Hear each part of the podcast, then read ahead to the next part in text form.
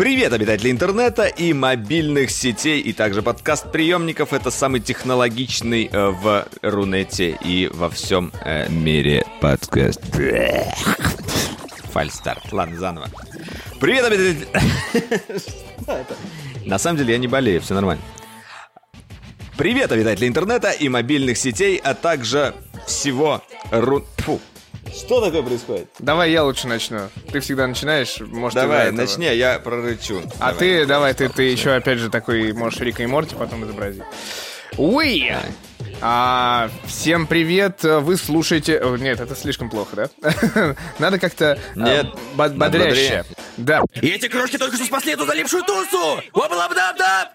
Врубите что-нибудь! Кто-нибудь врубите что-нибудь!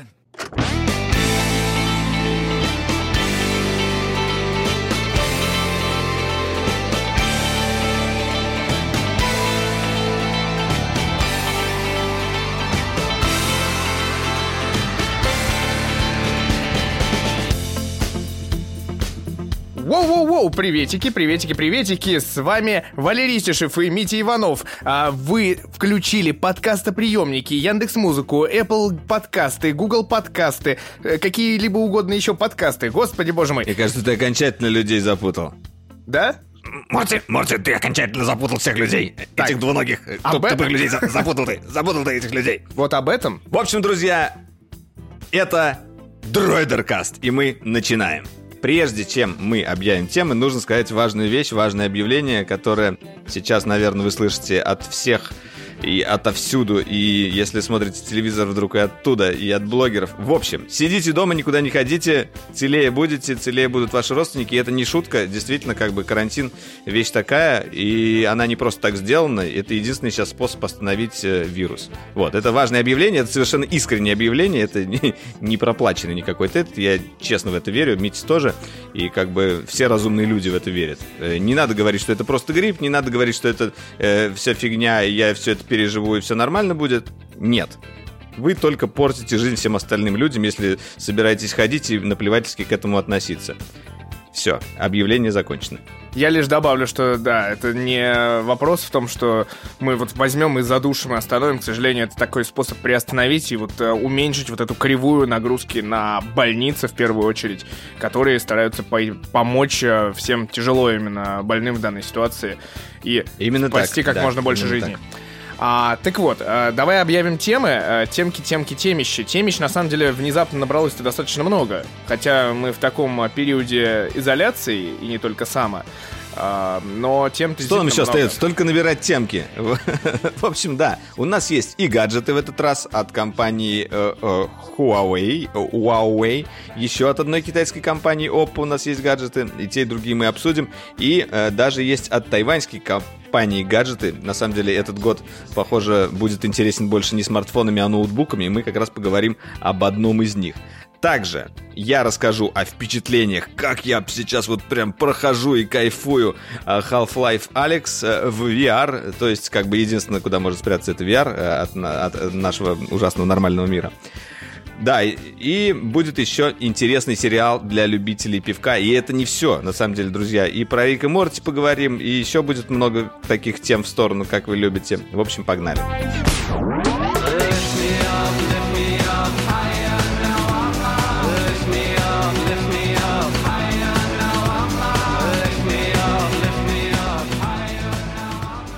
А, ну, начнем мы, вот как я с самого начала сказал, и ты меня решил перебить, да. А, Прости. В общем, такая тема. Если кто слушает нас, допустим, на платформе Podster и видит э, подкаст с уникальными обложечками, это все как бы делается э, так, ради прикола, с одной стороны, но в этот раз я прикольнулся совсем э, люто и использовал искусственный интеллект. э, вернее, Митя хочет, чтобы вы его похвалили. Он делает эти обложечки замечательные. Я ему респект и уважуху выражаю, конечно. Ну, я не, не ради этого. На самом деле, я хочу рассказать... Я хочу рассказать про галерею нейросетевого искусства, которую сделал Яндекс.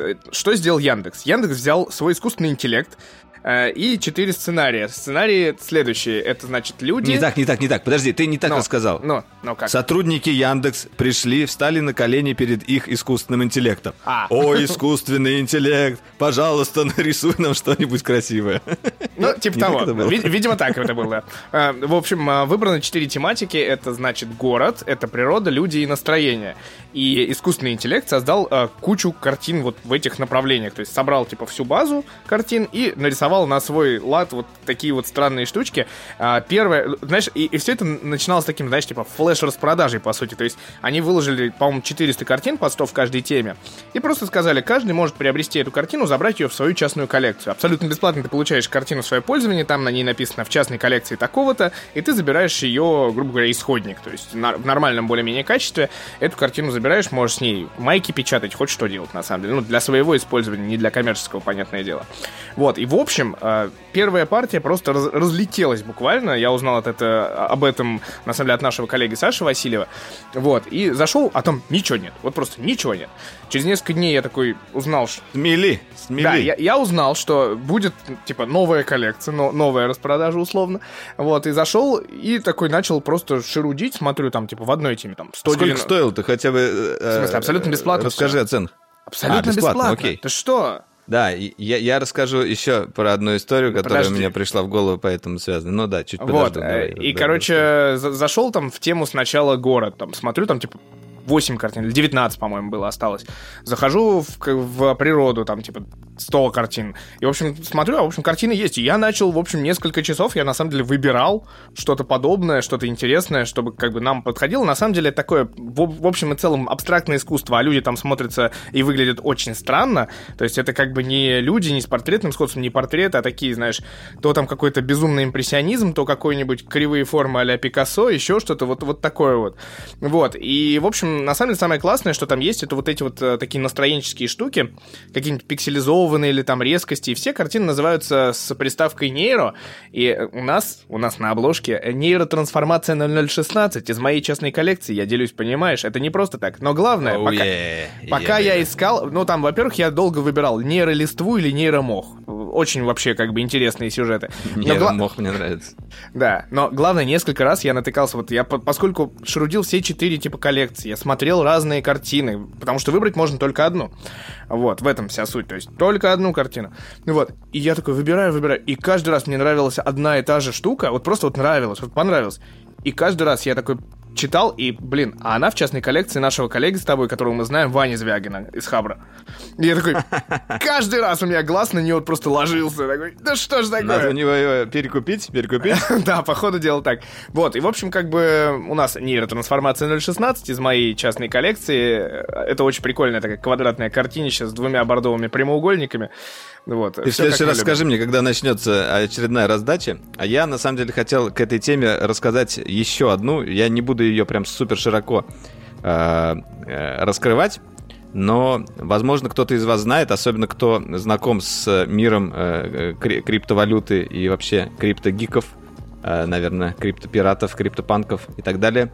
Э, есть такая вещь, как э, э, тоже вот электронные картины, которые являются э, как бы которые привязаны к какой-то криптовалюте, по сути. Э, Я думаю, что нам стоит э, на какой-нибудь выпуск пригласить человека, который нам объяснит подробнее, как это все устроено. Э, Но я, на самом деле, тоже э, залип на одном сайте, который называется Makerspace, Makers, makersplace.com, и там как раз продаются разные картины, которые сделаны художниками, э, и их можно купить, с- собственно, за крипту. Вот одна, одна из моих любимых, который, на которую я прямо сейчас смотрю, это VR Girl. Сейчас ее купили, ну, не так уж дорого, за 689 долларов, там можно делать ставки. Это такая гифка с девочкой э, с э, прикольным э, VR-шлемом. Ну, там, на самом деле, очень много работ. Некоторые продаются действительно дорого, некоторые дешево. Но все зависит от того, а, насколько она. И вы покупаете как бы не просто э, гифку, а вы покупаете именно уникальную гифку. То есть внутри зашит уникальный код этой картины, и она может быть одна только у вас. Так же, как вы покупаете криптовалюту. И это интересный вид искусства, он сейчас тоже э, развивается, и в том числе он как бы дает возможность э, художникам э, монетизироваться как-то. Э, в общем, в общем, да, загляните. Это, это целый мир, на самом деле. Целый, целый мир интересный. Знаешь, и... а, а, а будете себя хорошо вести, я расскажу людям про биржу кроссовок редких, StockX. Это тоже вообще целый новый мир, потому что там кроссовки, которые реально растут в цене как акции. И это вообще дикое безумие. Надо, кстати... Как акции. Как акции, Как акции падают сейчас, они как растут, правда. Да, надо будет, кстати, может быть, по теме кроссовок еще кого-нибудь найти, как-нибудь в, в один из спецвыпусков пригласить и, и затереть про Ладно, сникеры. хватит спой- спойлерить все, все наши задумки, да, которые только что созрели. А, в так общем, вот. давайте начинать говорить э, про что-нибудь более осязаемое, Я э, тебе... да- давай, и- давай, интернет-искусство. давай про неосязаемое все равно продолжим. Про телеграмчик. неосязаемое продолжим? Про телеграмчик. Запрещенный на А, ну территории да. Российской Федерации, так сказать. Ну, он на самом деле уже вроде как э, не запрещен. Все, все пользуются и вроде его не рубят. Ну, короче, ладно, не в этом дело. Одна из фич Телеграма, которую я прямо очень ждал, я писал об этом в Твиттере, и мне даже вроде как то ли один из сотрудников Телеграма, то ли э, человек, приближенный к разработке, э, э, не так давно ответил... э, э, ну, короче говоря, да, начну историю сначала. Э, У меня очень много приходит сообщений в Телеграм, там у нас все рабочие переписки, не только рабочие, но и какие-то там личные переписки. Э, Есть еще подписка на множество различных каналов, наверное, как у многих из вас. И в, в этом хаосе э, ку- кучи различных сообщений очень сложно разобраться, и из-за этого я пропускаю кучу всего. Вот, и я давно как бы жду, когда же Telegram сделает разделение по папочкам, чтобы можно все это было раскидать, упорядочить, типа в одном месте у вас работа, в другом личное, в третьем каналы. Э, Единственный способ, который я нашел э, до, до, этого, до этого обновления, это я просто все каналы засовывал в архив э, и оттуда их смотрел, а остальное у меня было в общей куче. Вот. И что мне на этот твит вот, по, по поводу моего плача, когда же это появится, э, написал один человек. Он говорит, что на Mac-версии десктопной э, Телеграма есть такая фича, вы можете включить там с помощью э, ну, когда пок- покликаете несколько раз на кнопку настройки, там э, открывается возможность для разработчиков включить э, экспериментальную функцию работы с папками. Вот, я как бы рассортировал все по папкам, кайфую уже где-то, наверное, неделю или недели две на, на MacBook с этим с этим делом, э, но на телефоне, на планшете, везде все это дело э, у меня все равно все в куче. Э, И вот. Дол- долгое, да, предисловие. Короче. вот, в итоге Telegram обновился, и они добавили папочки. Добавили папочки, это не единственное обновление, которое э, прошло. Там, на самом деле, появились еще несколько смайликов анимационных, которые в Анимированный основном кубик. болезненные смайлики, да. А, анимированный Появился кубик анимированный классный. кубик прекрасный, который вы можете кидать вашим друзьям, и он будет выдавать всегда рандомное число. А, Можно играть в кости внутри Телеграма, как бы чем бы еще заняться во время карантина. А, И, ну да, и вообще, действительно, как бы серьезное, большое, интересное обновление, э, с которым можно играться. Включая стикер-пак э, по коронавирусу с зеленым вот этим вот мерзким шариком. Так. Ой, какой кошмар, какой кошмар. Опять ты вернулся к этой теме. Не, на самом деле, э, надо сказать, да, что обновление важное. Об обновлении ходили слухи давно. Это, я, знаешь, вот так надо к вопросу подойти. А ты не писал никому из Apple, что виджеты там когда-то обещали в 2010 году примерно? Слушай, ну есть там уже виджеты сбоку, и как бы, я думаю, ничего другого Ой, уже ой, не ой, появится. вот не надо. Все, все, не надо вот этих вот твоих виджетов. Это не виджеты, это просто отдельное окно. Ой, с, ладно, расскажи всяким- мне, какими виджетами ты пользуешься на, а, на iPhone, фу, на андроиде, кроме плеера. Скажи мне вот хоть Плеер? еще парочку полезных... э, Плеер, я не пользуюсь плеером, э, виджетом. Ну окей, что? какими виджетами ты пользуешься на это андроиде вообще, в принципе? А, естественно, погода и часы, и поиск Google. часы? Да. Блин. Ну, Два э, самых полезных виджета. окей. Come on. Поиск ты можешь вызвать э, по свайпу вниз, там, если т- тот же Apple, а погода у тебя свайпом влево. Ну, короче говоря, А в андроиде в том-то и ты дело, что это... свайпом вниз делаешь поиск внутри, типа, приложений, э, интернета Окей, и да, всего давай прочего. Да, ну, конечно, как, а то опять Короче скажут, говоря, я не типа, вижу мало. большого смысла э, этих виджетов. Да, в, в начале я тоже э, очень ждал их э, в iOS, но сейчас я считаю, что как бы другими Но инструментами это, это э, комфортно можно обходиться. Да. Это так было ради красного словца впихнуто. На самом деле, да, обновление с папочками очень полезное. На, на самом деле, несколько часов произошло между обновлением на андроиде и обновлением, допустим, на винде. И это были часы страдания и боли, когда у тебя уже на смартфоне все по папочкам разложено, и ты уже все сделал, и ждешь, как бы заработает это на, на винде, передаст ли приложение правильную информацию или нет. Передаст. Но все заработало. Да, но она передаст. Вот, и, в общем, действительно, кто сейчас подписан на кучу чатиков, можно это в отдельно. Там, причем иконки можно делать в каждой папочке свои. Это очень клево, такая, типа, маленькая мулька, но которая очень полезная. То есть у меня а, несколько вет ветвей, как бы, но мне, на самом деле, не очень теперь нравится, что вот, типа, все чаты, они как бы есть, но иногда вот актуальные чаты, они ты и так их видишь, а вот не актуальные надо как раз вот в эти папочки выводить. Но И, там общем, есть хорошая вкладочка Unread. Можно включать Unread, и там все твои непрочитанные сообщения О, будут вот этого я, кстати, не нашел.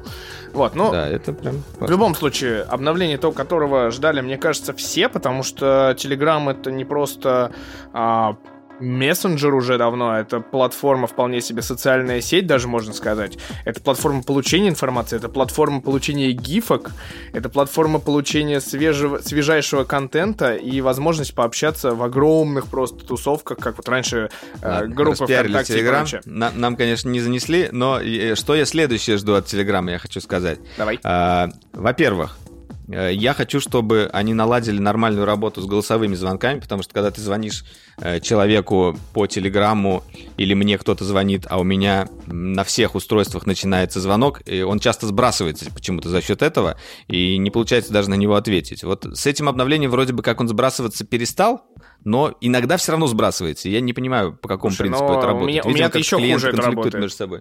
У меня же это еще хуже Ну, работает, вот- когда ты мне звонишь, э, у меня звонит все, кроме того устройства, где я должен принимать вызов, то есть кроме смартфона. У меня типа Да, винда, которая у меня не подключена к этому, она работает, блин. Это вообще очень странная история. Да, это, это раз.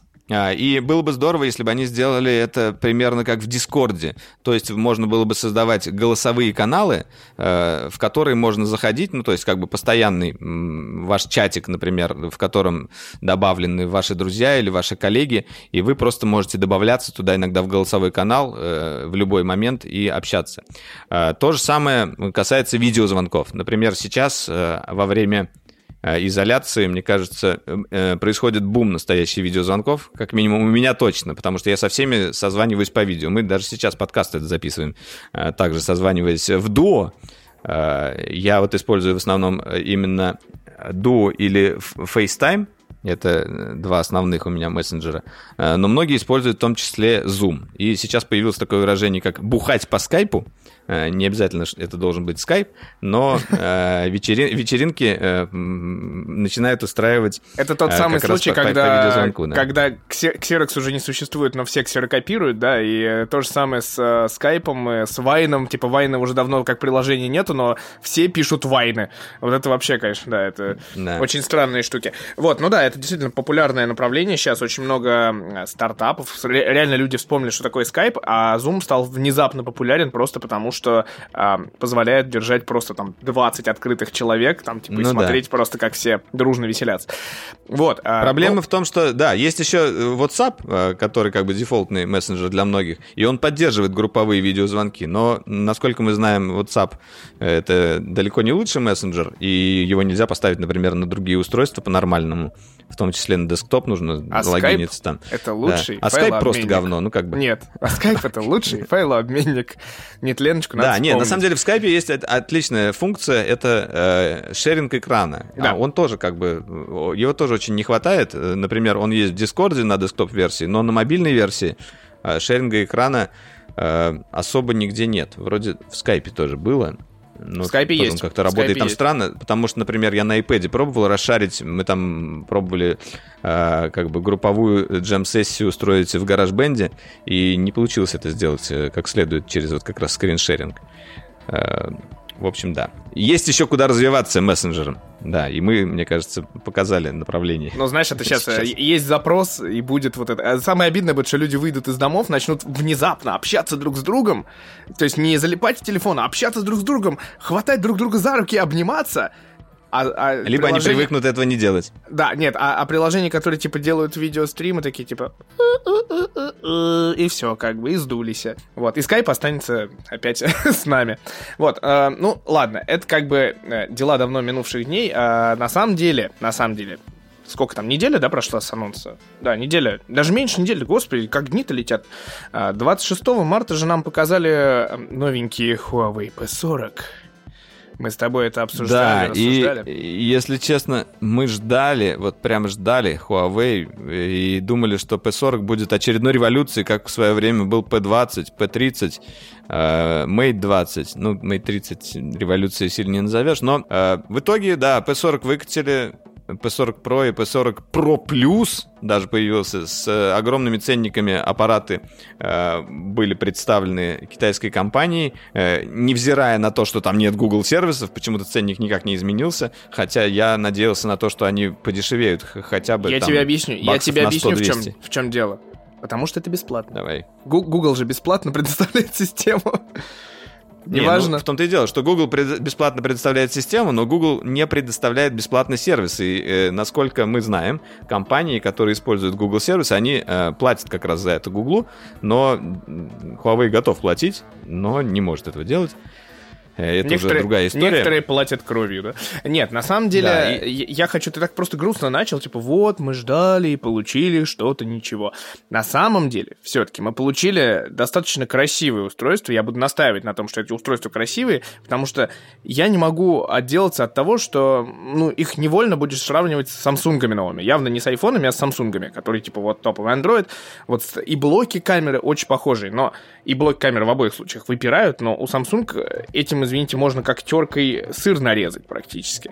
А у Huawei получилось это сделать изящно, красиво, получился ну, вот это вот новые расцветки, потому что Ричард Ю сказал, мы там все время придумывали что-то новое, мы там сделали одними из первых градиентные вот эти окраски задней панели, мы там сделали то все. И в этот раз они сделали реально супер красивый цвет. На самом деле, вот э, я держал в руках черный Huawei P40, синий, блин, ну, обычные цвета, неудивительные. А серебристый цвет, его назвали у нас мерцающий серебристый, а на Западе он красиво называется Silver Frost, это просто что-то какой-то шедевр э, смартфоностроения, не побоюсь этого слова. Он просто красивый, он и матовый, и глянцевый одновременно, он не ляпается практически, он не скользит, и он э, отражает свет вот как, как подобно светоотражателю. То есть, если он ловит луч, он просто начинает переливаться вот этим серебристо-белым цветом и переходя в темно-серую гамму, и это выглядит супер круто. Вот, в плане камеры, Вот о чем я не думал, что мы э, когда-нибудь в подкасте будем говорить про цвета смартфонов. Окей. И Ну. теперь эту галочку можно поставить. Хорошо, чек. А дальше, э, понимаешь, э, я вспомню сейчас наши с тобой любимые ресурсы, и Борю заодно вспомним. Привет, Боря. А, DxOMark. Что он сделал? Он поставил высший балл Huawei P40 Pro, даже не Pro Plus, потому что я к этой теме дальше вернусь. 128 баллов, и типа смартфоны снова на голову выше всех по камере. Хотя ничего принципиального у прошки не изменилось. То есть прошка это по сути смесь э, P30 э, Pro и Mate 30 Pro, потому что они получили, а, грубо говоря, конфигурацию камер как в P30 Pro, но обновленный новый сенсор от, э, видимо, Sony, а, вот какой-то там AMX700, э, новый RYYB сенсор с 50-мегапиксельным разрешением, огромного размера, который больше, чем Samsung, 1 дробь 1,28 дюйма, вот, все равно не дюймовочка, но уже большой, вот, и получили 40... Здоровенный, самый большой, наверное, сейчас, который в среди Да, мобильников есть. да. Мне кажется, это на самом деле основное изменение в камерах, э, невзирая на прекрасный зум. Подожди, а, подожди. 50 мегапикселей. Omnidirectional PDIF, э, ну, стабилизация, естественно, и вот это все. И, ну, размер сенсора на самом деле внушает. Прям я, я на самом деле хочу попробовать именно основную камеру. Знаешь, и в этот момент внезапно, хотя я любитель Huawei, но я скажу «да, но». Вспомним Nokia 808 PureView. До сих пор она рекордсменка по части размера сенсора, как ни парадоксально, а смартфону уже 8 лет, я тут недавно вспоминал его, как раз э, в силу размеров сенсоров. Вот, и сверхширокоугольную камеру-то поставили из Mate 30 Pro, вот этот 40-мегапиксельный широкий сенсор для съемки, поэтому он умеет снимать 7680 кадров в секунду, вот это вот 256 замедления и все прочее. Блин, камера реально клевая, но э, как бы DxOMark ставит ее опять на первое место на 4 балла больше, чем Oppo последнего, чем у Xiaomi последнего. Samsung мы пока не знаем оценку, но на 4 балла больше. Но не Pro Plus. А Pro Plus чем интересен? Pro Plus там как раз-таки вот этот вот самый э, десятикратный оптический зум. И это как бы, вот это инновация. И этого не было, и это очередной а, революционный шаг в плане раз, размозжения мозгов, что смартфон может еще и так. Но, блин, а, эту версию в России, а, мы не получим. Она стоит за счет только этого, видимо, десятикратного зума, потому что это единственная разница. Она стоит на 400 евро дороже, и почему-то даже DxOMark не получил ее на тест. Они получили прошку обычную. То есть 1400 тут вопросов... евро стоит, да? Тысяча да. сколько? 3... Обычный в Европе стоит 1000 евро. Ну, обычный стоит 800, по-моему. Прошка 1000 евро, а Pro Plus 4... 1400 евро. Вот, но в России Не выключайте цены... после этого подкаст. В России цены гораздо приятней. Да, в ну России... да, в России действительно цены адаптированы, и это вот э, как бы тут э, стоит выразить э, респект и уважение Huawei, то, что они немного, ну, не так уж прям супер сильно, но все-таки адаптируют. И курс, который получается при конвертации, он близок к тому, что был до вот этого всего падения очередного. Да, да. Это, который раз, на самом деле, смартфоны Huawei в Европе да. стоят дороже, чем в России. Это приятная особенность нашего рынка и нашего видимо, локального офиса, за что им большое спасибо. Но я согласен с тобой абсолютно, что без Google сервисов жизнь просто не мила, тем более гайки закручиваются, Google сервис просто так не накатишь. Да, есть всякие сторонние магазины типа Aptoid, да, App Gallery постоянно совершенствуется, буквально на этой неделе там появились ВКонтакте и Одноклассники, не знаю, кто пользуется вторым, но первым иногда, наверное, все-таки еще люди пользуются. Но все равно... Я думаю, не иногда, часто пользуются. Да, но все ну, равно ощущается да, потеря деле, в приложении. Я, я вот хотел все-таки вернуться к теме вот этого оптического десятикратного зума а, и а, вернуться к тому, каким образом а, у Huawei удалось разработать а, саму технологию. Я так понял, что там используется, опять же, вот эта вот призма, которая делает а, аналог перископа, но при этом они добавили там какой-то там все сложнее. интересный Нет, там все Да, да, расскажи подробнее. А, дело в том, что в обычном P40 есть трехкратный зум оптический в обычном P40. В прошке пятикратный. И, по сути, насколько я понимаю, P40 Pro Plus это смесь э, оптического трехкратного зума из обычного P40 и, грубо говоря, перископного зума из P40 Pro. Можно вот так вот, если на пальцах объяснить. Но смысл в том, что там идет именно система линз из трехкратного зума и далее две аж э, призмы, то есть одна идет вот как бы на вход, как свет попадает, как мы видели это в P30 Pro, и вторая идет внутри заворачивания углом вот этого света. Из-за этого, конечно, теряется светосила, то есть если сравнивать светосилу, у прошки, у обычной с пятикратным зумом 3,4 значения, а у Pro Plus 4,4. То есть мы теряем целую как бы ступень экспозиции, а это, знаете ли, эх, эх, эх, это много на самом деле. То есть это значит о том, речь, что в темноте только с помощью хитрющих алгоритмов, наверное, она снимать будет хорошо, а так ну, в темноте, погода скажем только. так, зум, зум, наверное, вот зум-зум а, в темноте, возможно, не так актуален. Это все-таки э, история именно э, ну, история фотографирования на улице и мы, наверное, еще не так скоро дорастем. А Луна? А галактика? Ну, Луна у нас, мы знаем, как делается. Клипарс. Нет, но главное, что было понятно из э, презентации, что тут э, как бы Huawei в какой-то веке даже не показывал, что конкурент А и конкурент Б. Они сказали, вот э, у S20 Ultra есть стократный зум, и вот наш стократный зум. То есть у S20 Ultra на минутку четырехкратный оптический зум и десятикратный гибридный. И стократный это, естественно, полностью цифровая пуля, вот эта вот безумная, которая летит и кропается по дороге дороге. Space Zoom. Да. А у Huawei это идет от десятикратного оптического зума, идет стократный э, цифровой зум. Соответственно, качество там, ну, на порядок отличается. И это заметно глазу, мягко говоря, и как сильно. И, к сожалению, э, протестить-то это нам нельзя, потому что у нас P40 и P40 Pro только на рынке. Ну вот, ну вот интересно зато. Вот, но пока непонятно. Ну, может, завезут, потому что часто бывает, э, что хоть и с запозданием, но так или иначе в Россию приезжают э, те смартфоны, которые для России изначально не предназначены были.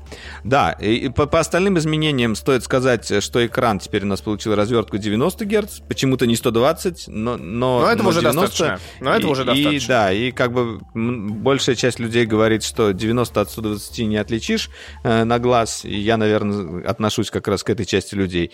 Э, но но при этом возникает вопрос, почему не 120? Ну, как бы, вы же могли наверняка и 120 сделать, и Samsung же сделал на всех своих аппаратах. А, я э, думаю, и речь тут как бы невольно начинаешь сравнивать. Ну, я да, думаю, речь в технологиях. А, и в этот раз как будто бы Samsung, ой, ну, Huawei не смог уделать во всем Samsung. А, и да, у них интереснее дизайн, да, у него вроде как интереснее работа с камерами, э, но при этом э, экраны по-прежнему остаются, наверное, одними из лучших э, у Samsung как у производителя. Знаешь, э экраны, экраны от Samsung будут лучше у iPhone, как мы знаем. На 146% да. Но, лучше. Да, и при этом, кстати, там ничего не было сказано про сенсор. Например, у, у Samsung у нас еще сенсор на 200 на 240, да, герц идет да, э, сенсор, тач-сенсор, ну, то есть в два раза больше частоты развертки.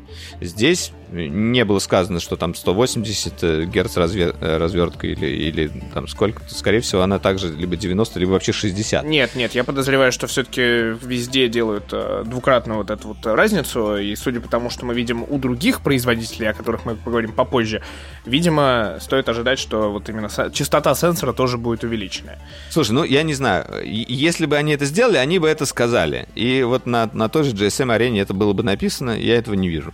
Но окей, ладно, хорошо. GSM-арена тоже а, часто ошибается. Часто ошибается, согласен. Хорошо, это были у нас аппараты от Huawei. Э, любите их или не любите, но, э, и, наверное, у меня больше всего душа почему-то лежит к самому младшенькому P40, даже без приставки Pro, который э, достаточно компактный, и при этом как бы имеет э, основной модуль камеры тоже с большим сенсором, э, но там нет вот этого супер крутого зума, ни пятикратного, ни, э, ни, ни десятикратного, но зато Зато, зато у него хорошая основная камера и супер ширик. Единственное, наверное, что отпугивает от этих аппаратов, это вот эта вот фасолина, которая находится спереди. Она еще больше, чем фасолина у Galaxy S10 Plus спорный вариант. Э, к ней можно привыкнуть, так же, как к челке от айфона, но но она есть, и она будет мозолить вам глаз. Главное, что я могу сказать, это первое по этой фасольне, что ни в коем случае, в, в, в этом случае нельзя скрывать вырез, потому что тогда это выглядит очень странно, потому что снизу нет рамки, по бокам нет рамки, а сверху она у тебя такая на пол сантиметра еще, абсолютно дисбаланснутая хрень. Это первое. Во-вторых, э, я немножечко опровергну твои слова. К сожалению, во-первых, в P40 нет беспроводной зарядки. В P40 э, плоский экран это плюс, безусловно, но он не э, развертка его 60 Гц. И это проблема проблемы. И, кстати, там фасольно меньше. Слушай, я, я, я на самом деле вот что я скажу по поводу беспроводной зарядки? Одно время я начал активно пользоваться ей, а, и у меня есть вот эта вот мощная беспроводная зарядка, которую мы купили с собой в магазине Xiaomi. Она ядреная. Сколько там? 27 ватт, да? 27, ну, да. 27 ватт это на, на тот момент, когда мы покупали, это было, наверное, максимальное значение на всех смартфонах. Э, это единственный смартфон, точнее, который ее поддерживал, был Mate 30 Pro, э, но э, после него сейчас вышел новый Huawei, который поддерживает 40 ватт. И когда я заряжаю этот самый Mate 30 Pro на этой беспроводной зарядке, он греется как сволочь. И на нем можно реально жарить какую-нибудь еду. А когда аккумулятор у смартфона греется, то в связи с этим он также еще и деградирует быстрее. Поэтому я, я решил, что стоит поберечь аппарат, и я, например, редко использую беспроводную зарядку с этого момента. И включаю суперчардж проводной. Супер... Да, нет, когда я проводную включаю, он так не греется, в том-то и дело. Почему-то от беспроводной нагрев гораздо больше. Ну, есть такой момент. Ну, в общем, а от 40 бы... ватт я не представляю, что это будет. Это, э, во-первых, я во не знаю, где эти беспроводные зарядки продаются такие мощные. Это, это первый момент. Ее просто показали, но не сказали, когда она будет, сколько она будет стоить. Это отдельный девайс, естественно. И он, видимо, будет поддерживать только P40 Pro. Это первое. Вот. А, но, блин, на самом деле меня только смущает вот, вот эти вот э, эти P40 плюсы и цены, и отсутствие Google сервисов, конечно, вот это самый краеугольный камень в этой проблеме, потому что, ну, как ты не крути, что ты не делай, при всей моей любви к Huawei я не могу сейчас себе позволить э, перейти на новое поколение Huawei, потому что, блин, камера классная, то есть, девайс классный. То есть, скажи, вот ты как пользователь э, нового Huawei, смог ли ты туда накатить каким-то образом э, сервисы э, от Google? Опосредованно, да, э, через Aptoid. Вот. То есть я не пробовал вот эти вот безумные средства, типа там найти АПК-шку Google сервисов и накатить полностью GMS. Возможно, это возможно, хотя это вроде как запрещается и закрывается при накатывании. Там, вот на, на днях как раз, когда мы сидели на прибрифинге, а, Паша Кушлев рассказывал, как он 4 часа потратил просто на то, чтобы на Mate э, и XS накатить э, Google сервисы, а там это тебя просто каждый раз по руке бьют от, со стороны Google. Это небезопасно. Не имеешь права этого сделать уйди отсюда, вонючка, хватит. Хватит на свое китайское говно ставить наш американский софт великий и ужасный. Вот, ну, э, я могу сказать, что Aptoid э, частично работает в плане того, что я смог поставить на P40 Pro и YouTube. Я смог поставить весь пакет, по сути, Facebook, то есть Instagram, Facebook Messenger, я нашел там Telegram, WhatsApp, э, то есть вот какие-то такие базовые приложения в основном там есть, но условно приложение там магазина Вкусвилл найти в Aptoide или найти в WebGallery это невозможная задача. Или там Asus или Farfetch, ну вот такие какие-то вещи, которые ты вроде пользуешься не часто, но они тебе, блин, нужны. И ты как бы получается, что ты каждый раз э, заходишь в таком, ну, находишься в таком загончике, как овечка, и не можешь ничего в себя пустить, как бы ждешь, когда кинут новый, как бы, не знаю, корм, какую-то метафору я странную придумал. Вот, но как бы ты ждешь этот момент, и, ну, и как бы каждая новость, типа, что вот мы обновили, у нас тут новые приложения, она как бы воспринимается, типа, что вот оно должно быть, и вот сейчас все будет круто, но каждый раз, блин, ждешь, и каждый раз ты можешь наткнуться на то, что игры какой-нибудь классной нет или еще чего-нибудь нет. Ну, это неприятно. Я, на самом деле, говорил э, в своем обзоре Mate 30 Pro, туда я еще успел э, накатить Google сервисы до того, как это было... Э, короче, когда это было просто. И а, один из сервисов, который я не смог поставить, это, например, Netflix. Я его особо нигде не нашел на тот момент. А я, например, активный пользователь, и мне хотелось, чтобы он был не через веб, а именно через приложение. Вот. Ну, может быть, он сейчас уже появился в каких-то магазинах. Ну, при этом, дальше я смотрю, вот прямо сейчас зашел в WebGallery, есть Иви, есть Окко, есть Wing, TikTok, Кинопоиск, то есть какие-то Ну да, для России как есть, бы да. есть боль, больше, больше адаптации. Я сейчас просто не могу многими российскими сервисами пользоваться. В Европе они не работают, в принципе, поэтому как бы...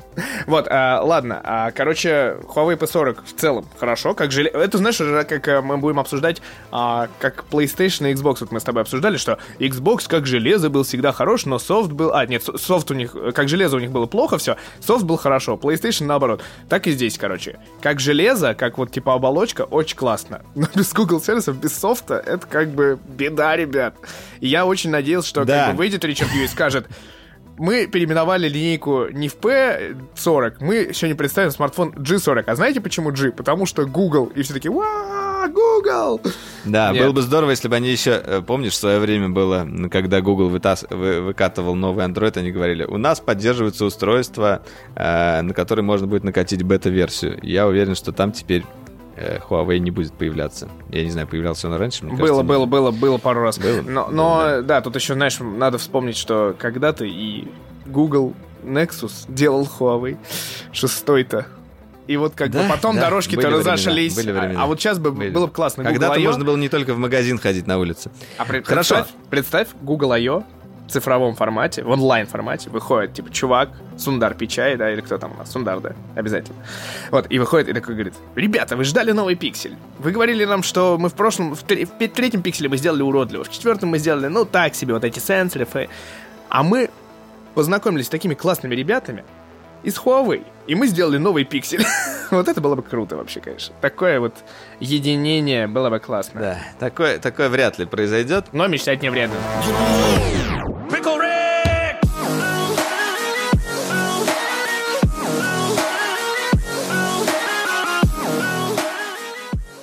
И, и, и теперь, Морти, мы переходим к главной теме выпуска.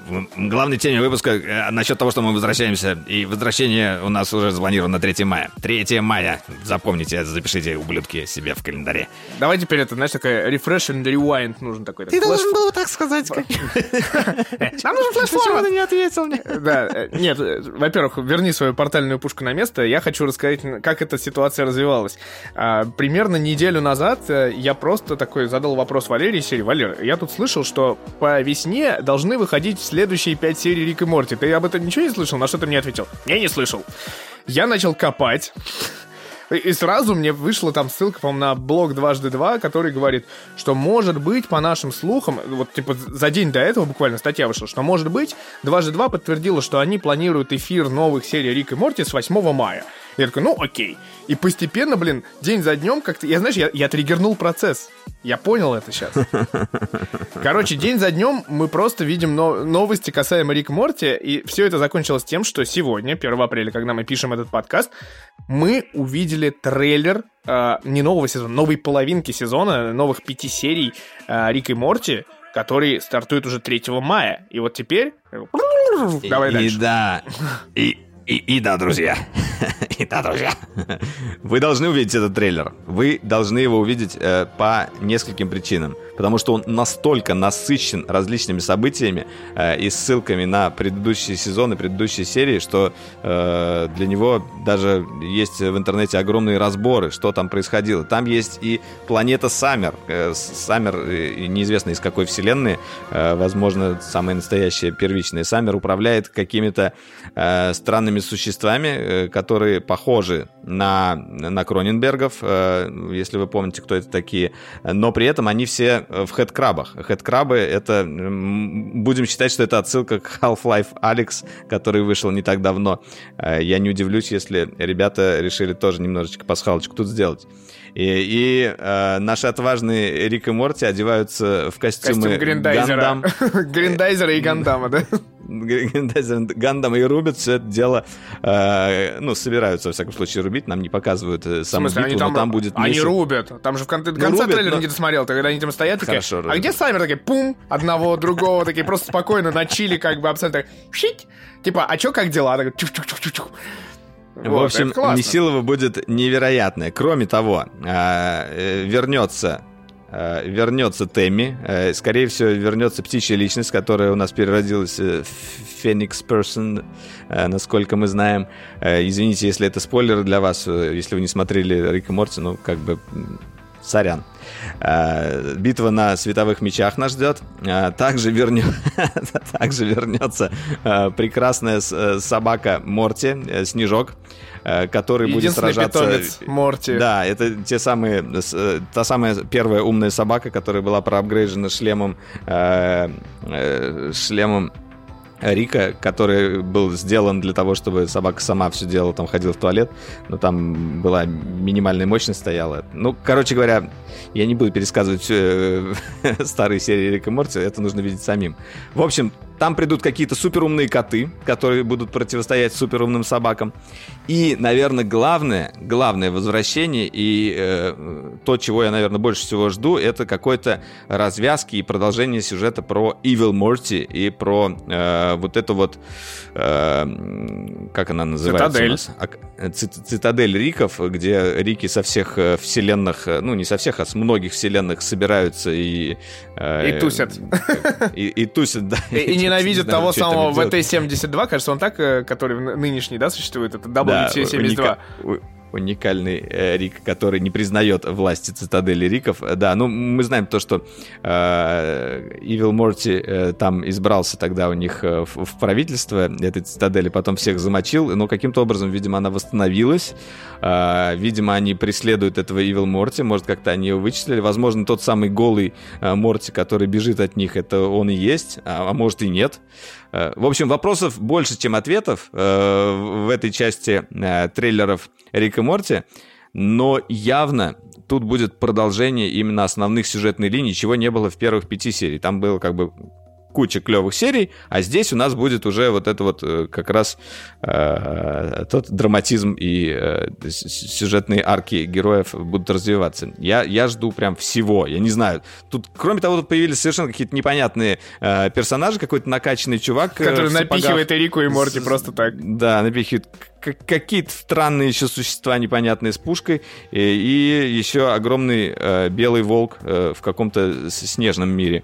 Э, Митя сказал, что это ледяные ходаки и стена. Я сомневаюсь, что это будет как-то связано, но может быть и так. Слушай, там Может люди быть. увидели отсылку на Джокера, как бы, знаешь, это уже тоже попахивает, как бы, а, неадекватом. Отсылка на отсылке отсылается Да. на Э, отсылку. Я так скажу. Пасхалочка в пасхалочке. Я так скажу. У меня, на самом деле, назрел вопрос э, сиюминутный и крайне важный. А, дело в том, что мы же увидели как бы первые пять серий, и вот у меня лично запомнилась вот только одна из них, хотя они все классные, все клевые, у меня было ощущение, что они идут не 20 минут, а все 40, а то и час, почему-то вот именно по насыщенности событий, или потому что я так ждал эти серии. Вот, а какая запомнилась тебе? Я потом скажу про свою. Не знаю.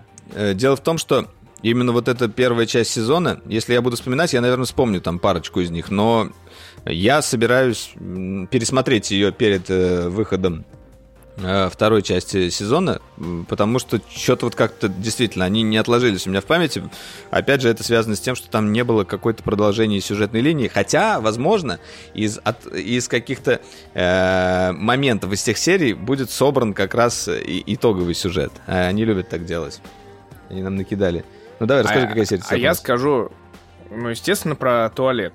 Это самая прекрасная серия. Про туалет отличная, да. Но это как бы это серия, Место которая уединения. откладывается просто. Ну, реально, это же мечта каждого из нас иметь вот такое вот место, где просто почилить, как бы, и сделать главное дело своей жизни, и причем на, на постоянной основе. Это прекрасная мечта серия. Мечта интроверта. Может быть, это, это кошмар э экстраверта и мечта интроверта. Сейчас, на самом деле, интроверты, наверное, немножечко э, лучше себя чувствуют э, в нынешней ситуации, нежели экстраверты. Э, я не отношу себя ни к тем, ни к другим. Я раньше думал, что я экстраверт, э, потом я начал думать, что я интроверт, потому что мне казалось, что я перестал любить людей и общаться с ними. А сейчас, когда я начал находиться в изоляции, я понял, что мне не хватает людей.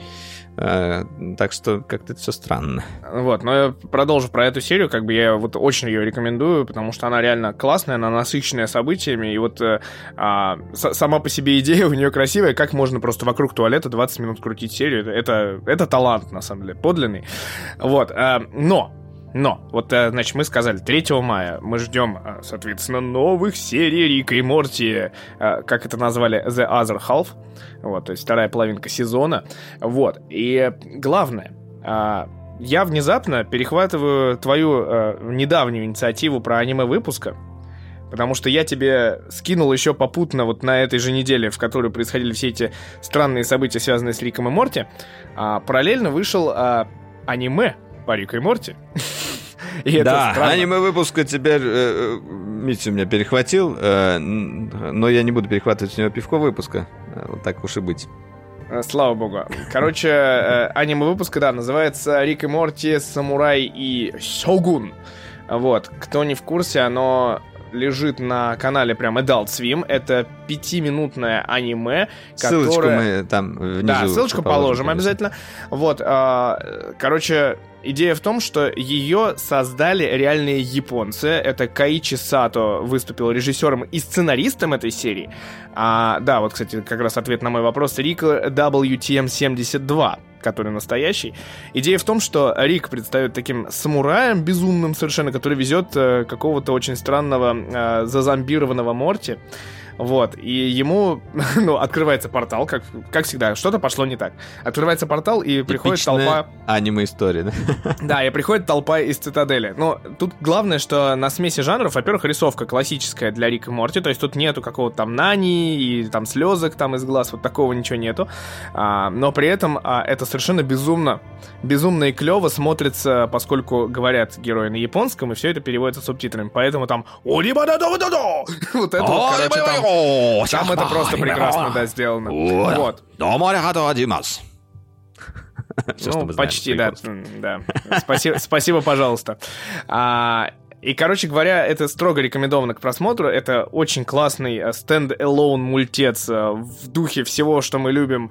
И аниме, и Рик и Морти. Вот это все, оказывается, можно завязать в одно, в один такой безумный коктейль из мяса, крови и всего такого прочего.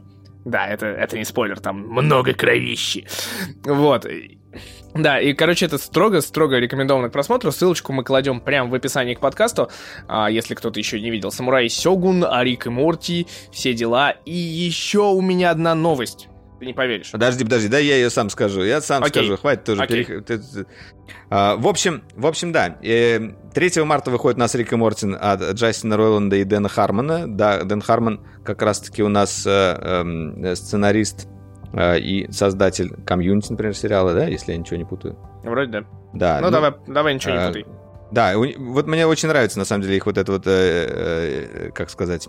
Творческий союз. Коллаборация да, творческий союз, потому что э, Ройланд слишком безумен, а мне кажется, э, Харман его немножечко уравновешивает. Но при этом 8 мая, буквально через 5 дней после Рика и Морти, э, на сервисе Hulu, который у нас, наверное, нигде нельзя посмотреть, он, кстати, принадлежит Диснею, э, выходит новый мультсериал именно только Джастина Ройланда. И он будет называться Solar Opposites, Opposites, Oppos, Opposites, Opposites, Solar Opposites. Uh, про семейку инопланетян, которые каким-то образом попали на Землю и, знаешь, такие Симпсоны на максималках. Назову вот так. Слушай, я тебе так скажу, я посмотрел трейлер несколько раз, и у меня есть несколько вопросов. Во-первых, рисовка просто один в один Рика Морти. Глаза там Стилистика, персонажей... да, очень да. похожа. Более того, они живут в доме Рика и Морти. То есть там дом просто вылитый. То есть, мне кажется, они просто... Слушай, ну это типический как... американский дом. Не, не, это типический американский дом. Это также можно сказать, что это дом э, Симпсонов. Потому что там они также подъезжают. Там даже есть отсылочка. Они подъезжают туда, те сидят на диване. И как бы это, мне кажется, в том числе такая небольшая... Ну, там даже первый а, персонаж, а, который появляется, очень похож на Симпсонов, как бы. Ну, на ну, да, одного да. из товарищей в Симпс... Или на Бивсе Батхит даже. Не, не понял даже, на кого он больше похож сейчас. А, да, там очень огненные, судя по всему, шутки, потому что, собственно, трейлер начинается, я его тоже, наверное, положу в описание. Трейлер начинается с шутки, как э, чувак, вот этот вот э, странный инопланетянин, э, летит просто со всех ног домой, угоняет машину, прибегает, открывает дверь, залетает в комнату и говорит, «Ребята, у нас нет носов!» И все таки Вот. Шутка в его стиле. Вот, ну как бы нормальный как бы юморок, судя по всему, очень смешной, и это там, да, вот еще классная шутка про Dig Old Dig Old Bigs, да, Big Old Bigs. Э, вот. Э, эти шуточки. То есть это как бы мне напомнило времена, э, если помнишь, кажется, этот сериал назывался «Третья планета от Солнца». Не помню. Где, где марсиане, которые попали на Землю, целая семья, и типа старались, типа, ну, как бы приняли людское обличие и старались не это, не отблескивать, а как бы жить, типа, земной жизнью, но у них ни хрена не получалось, потому что они жили по своим законам, там, типа, из серии жрали кошек, как бы, вот, а, а тут, как бы, оказывается, надо их гладить, вот, поэтому это очень такой мультсериал, видимо, безумный и, и прям веселый, у них еще веселый питомец же, очень странный и очень, как бы, асоциальный, на мой взгляд. Веселый питомец. Да, ну, в общем, э, кажется, у нас май будет веселенький. То есть 3 мая Рик и Морти, а 8 мая Solar Opposites, э, который, я надеюсь, видимо, Саиндук тоже возьмется переводить. Я думаю, стопудово. Мне кажется, даже сомневаться не стоит. Вот, в общем, здравенный лайк Хулу за то, что поддержали э, Ройланда в его, видимо, очередном безумии. А может быть, будем скромно надеяться, что оба сериала станут еще более популярными, и потом мы увидим персонажей Рика и Морти, если они договорятся. Потом мы увидим в этом. Э, голливудский фильм Рика и Морти, да? Я боюсь этого. Это перебор. Это перебор. Вот. Ну, в общем, как бы вот такое вот у нас э, сериальное настроение э, майское, э, которое вот такое вот перемежающееся нашими любимыми мультами.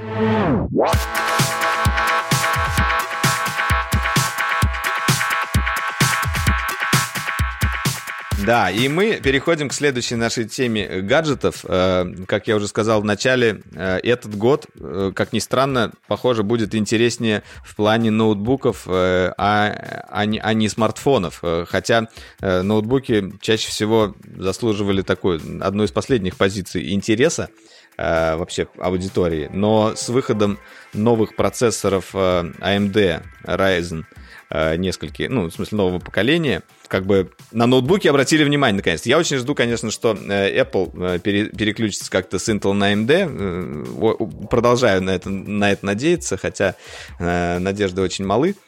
Но здесь мы хотим поговорить про линейку от Asus. И, кстати говоря, у Бори уже сейчас на тесте лежит один из них, так что на дроидере будет видос. И это, наверное, одни из самых любопытных э, ноутбуков, которые э, в ближайшее время выходят. И я лично прям вот э, жутко сожалею, что э, я не нахожусь в Москве и не могу их потрогать руками и потестировать. Э, одна из, например, отличительных особенностей, ну, мы знаем, что как бы новые процессоры э, по технологии 7 нанометров выполнены, они более энергоэффективные. И в том числе на этих ноутбуках можно будет играть э, от батареи чуть ли не 5 часов. Вот я, мне, мне это 5 или 6 часов даже. Э, мне это сложно себе представить вообще, чтобы там больше 2-3 часов на, на ноуте можно было играть, и при этом как бы, э, например, самый дешевый сейчас ноутбук на Ryzen 7 с RTX 2060 на борту стоит как новый MacBook Air. Короче, тысяча долларов. Ну да, 1200 ну, баксов. Ну, да, чуть подороже, чем... 1200. Да, чуть подороже, чем новый MacBook Air, он же все-таки у нас упал в цене до, до 1000, но все равно мы получаем практически полноценный игровой ноут, ну, такого, естественно, среднего, средней величины игровой ноут, но тем не менее на нем будут играть, э, ой, работать игры и работать нормально, потому что RTX 2060 и этого хватит даже и для VR. Я думаю, Half-Life Alyx тоже на нем будет нормально. Слушай, я, я тебе так скажу, тут даже не, не столько только даже про игры, мне кажется, это вообще про все. Это про продакшены, про графику. Ну, то есть это как бы универсальная штука. И, блин, есть надежда, что вот в, в таких ценниках, с такими ноутбуками а, мы увидим а, действительно некий такой прорыв, может быть, и от Intel, который там что-то вроде как вроде как сидят, но вроде как должны что-то выкатывать, потому что, ну, с проблем Intel, которые два года назад, когда вот эти все дыры потекли, которые с 90-х годов они встраивали в архитектуре, в общем, как бы достаточно много тоже, то есть и Intel тоже есть недовольство, и не только у тебя, но и у меня, все вот эти вот ультрабуки, которые вроде как клевые и классные, но которые раньше мы ноутбуки реально спокойно ставили на ноги и, и работали на них, потому что была нормальная система... На ноги, на колени. На, колени. Раньше была нормаль, нормальная система охлаждения, там, вывода, а когда появились ультрабуки, нормального охлаждения сделать не, негде, оно везде пассивное, и пассивное у тебя прям в колени. Но это никогда появилось ультрабуки, никогда ну, появились ультрабуки. На самом деле, э, в том числе, когда уже ультрабуки были и существовали, и были все эры и так далее, все нормально было на них работать на коленях. Э, наверное, самый коллапс начался вот с этим перегревом и, и с жопой, э, с, с этим этими процессорами, а, э, когда появились вот эти, ну, открыты были все эти дыры от Intel, которые были закрыты э, заплатками, которые понижали производительность в том числе. И да, действительно, как бы ноуты, даже нового последнего поколения, они грелись все больше и больше. Я и сейчас мы узнали вот такое MacBook слово, Pro. как тротлинг. Да, MacBook э, Pro 16 я сейчас использую, и одна из его, один из его плюсов, я могу совершенно спокойно работать на нем на коленях. Он, он наверное, достаточно мощный для этого, чтобы не греться, когда э, у меня включена а, именно интегрированная карта, у него не включается там ни вентилятор, ничего, он не греется, я совершенно спокойно сижу с ним часами, и это прям кайф. Я уже забыл об этом чувстве, потому что тот же MacBook Pro 13, э, который у меня был основным, с ним у меня возникали проблемы. Когда я открываю там кучу вкладок в Safari, э, уже на коленях я не мог выдержать, потому что он начинал греться. Э, Короче, да, такие, такие страдания, такие... Э, вот, но, но главное, не, да, не что... то, чтобы это что... большая... Самая большая проблема, на самом деле, процессоров Intel, то, что нельзя работать с, с ноутами на коленях. Э, проблема гораздо шире и больше, и AMD уже показывает себя с прям с очень хорошей стороны по сравнению с Intel. А мы делали даже отдельный ролик э, и рассказывали, в, чем, в чем основная, основная вкуснятина новых процессоров, новых, нового поколения AMD. И самое, наверное, главное то, что э, Intel не сможет пока сделать ответ э, в течение ближайших, ну, ближайшего года точно, может даже двух лет, э, чтобы как-то с этим конкурировать. именно поэтому я надеюсь, что тот же Apple начнет какой-то переключаться, переходить к этому делу. Вот. Ну, скажем так, мы с тобой тогда где были? В Лондоне мы тогда увидели в Microsoft Store вот этот вот uh, Surface новый, который на AMD, и мы там облизывались прям вообще вокруг него. Потому да, что, да, он, был, красивый. он, правда, был еще на предыдущем поколении да. uh, AMD, но... Он красивый, принципе, клевый он, он и уже... на AMD. Да. Но сейчас вот это вот AMD э, Ryzen, да, 7 Ryzen 9, который 4800, 4900, да? да. И, и на, ну вот два ноутбука мы сейчас внесли в список. Это Э, тот, который типа дешевый, самый дешевый, самый доступный ноутбук э, на Ryzen и на RTX. И еще и вот э, Zephyrus, название дурацкое, конечно.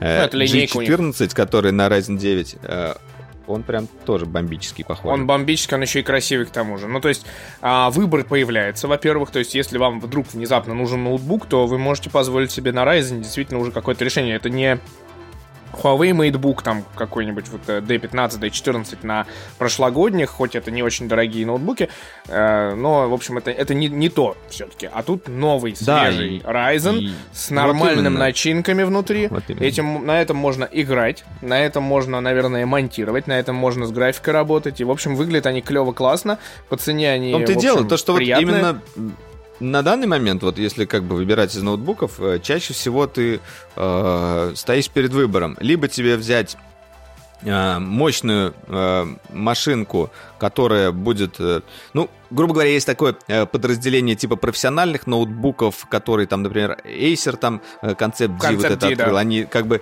оверпрайснутые вот эти вот ноуты, вроде как с заряженным железом, с профессиональными видеокартами.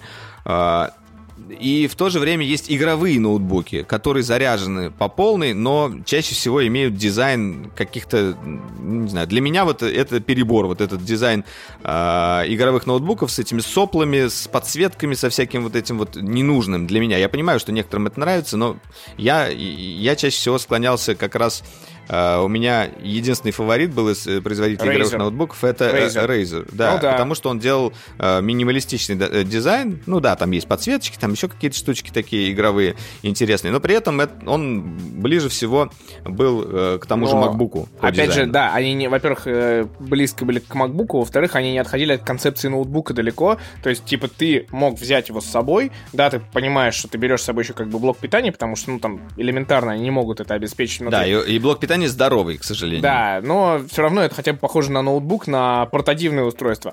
А вот эти всякие там Asus G752, которые там были, Republic of Gamers, где там типа вот этот вот там самый топовый с внешней э, этой с охлаждалкой, короче, в- в- не воздушной, а жидкостной, который отдельно присобачивается, который шел в чемодане, еще стоил типа как Лада Калина.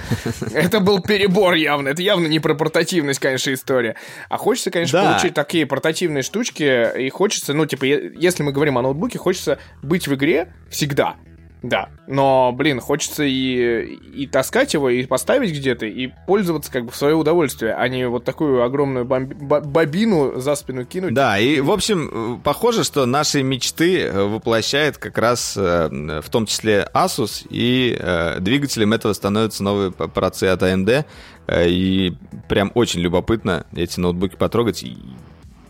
Вот хоть бери и ставь на него. И Единственное, непонятно, как он будет работать с AMD, Hackintosh, да? Это уже, знаешь, дела давно минувших дней. Э, да, главное, что AMD, который многие годы, по сути, делал, а, собственно, чипсеты для игровых консолей, э, наконец-то вот выходит на рынок, а, вернее, не выходит, а возвращается на рынок э, до- дорогих, как бы, ноутбуков, потому что, в принципе, решение на AMD... Дорогих, вот, недорогих. ну да, нет, я имею в виду, ну, типа, просто решений на AMD, э, дешевых вот э, AMD с радионами, со всем прочим, их очень много. То есть заходишь в любой магазин техники, самые дешевые ноутбуки это какие-нибудь Intel Celeron, которые ты видишь, и AMD-шки дешевые. А хочется вот как бы такой вот э, получить э, клевый прирост, и вот эта вот Zen архитектура, вот она здесь работала. И, короче, это тебе вот, кстати, Asus можно вспомнить. а Помнишь, мы с тобой видели, где это было? В Берлине вот эти все безумные э, ноутбуки как раз э, к вопросу о концепт D от э, Acer. У вас же, помнишь, на Веге вот этот безумный ноутбук, который стоит там, я даже не помню уже сколько. Ну, Ты который имеешь в виду Mothership? Mothership? Он Ну, не ноутбук даже, а какая-то моноблок с от- отстегиваемой клавиатурой. А, нет, или ты имеешь в виду другой? Нет, я, имею в виду ноутбук, который, в котором стоит Вега, который стоит отдельно только видюха 4000 долларов. Вот это А, вообще, конечно, Да, да, да. финиш. Это, это, это, это да.